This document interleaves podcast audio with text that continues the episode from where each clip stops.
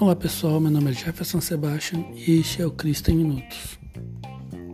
Hoje trago para vocês um pequeno estudo sobre Jó 42, versículo 2 e versículo 5, que dizem: Eu reconheço que para ti nada é impossível e que nenhum dos teus planos pode ser impedido. Antes eu te conhecia só para ouvir falar, mas agora eu te vejo com os próprios olhos história de Jó é fantástica. De forma resumida, Jó era um homem bom, honesto, temia Deus e fugia do mal. Era o homem mais rico do Oriente, mas em um dia só perdeu filhos, casa, animais, riquezas. E mesmo assim Jó não amaldiçoou a Deus. Em outro momento foi atacado por doença, mas mesmo assim Jó não amaldiçoou a Deus, pois ele sabia que Deus tinha o controle de tudo. A primeira grande lição que tiro da vida de Jó é que, por mais difícil que seja a situação que eu esteja enfrentando, Deus está no controle.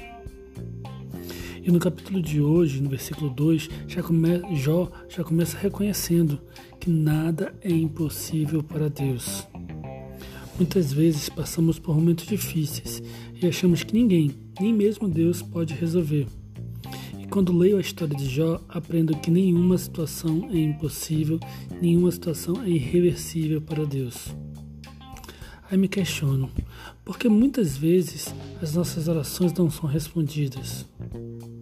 Porque a vontade de Deus ela é soberana, a vontade de Deus é superior à minha, e os planos de Deus são maiores que o meu. Muitas vezes Deus irá fazer coisas que não iremos entender no momento mas que devo confiar que é o melhor para mim. Na parte B do versículo 2, Jó confirma este aprendizado dizendo que nenhum dos planos de Deus pode ser impedido, pode ser impedido, nenhum dos planos de Deus pode ser frustrado. Deus usa as situações adversas para testar a nossa fé, para nos moldar. Mas hoje temos mais um versículo que chamou atenção, que é o versículo 5, e a principal, principal lição deste versículo é que não podemos viver nosso relacionamento com Deus pelas experiências dos outros. Eu preciso viver minhas próprias experiências com Deus.